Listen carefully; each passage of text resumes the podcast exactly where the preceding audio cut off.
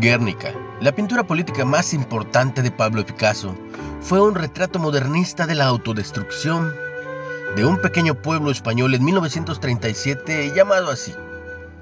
Durante la Revolución Española y la preparación para la Segunda Guerra Mundial, las fuerzas nacionalistas de España permitieron que aviones alemanes nazis usaran el lugar para prácticas de bombardeos, cobrándose muchas vidas y atrayendo la atención de la comunidad mundial preocupada por la inmoralidad de atacar blancos civiles. La pintura captó el sentir del mundo y despertó el debate sobre la capacidad de la humanidad de destruirse unos a otros. Los que estamos seguros de que nunca derramaríamos sangre intencionalmente, deberíamos recordar las palabras de Jesús. Oíste que fue dicho a los antiguos, no matarás, y cualquiera que matare será culpable de juicio.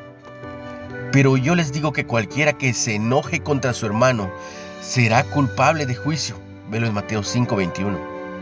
El corazón puede ser asesino, sin llegar a cometer un asesinato visible. Cuando el enojo descontrolado hacia otro amenace consumirnos, necesitamos desesperadamente que el Espíritu Santo controle nuestro corazón para que nuestras tendencias humanas sean reemplazadas por su fruto. Velo en Gálatas 5. Así, amor, gozo y paz caracterizarán nuestros vínculos. Una reflexión de Bill Crowder. ¿Cuán saludables son tus relaciones interpersonales? ¿Cómo puedes permitir que el Espíritu Santo produzca un fruto que las mejore?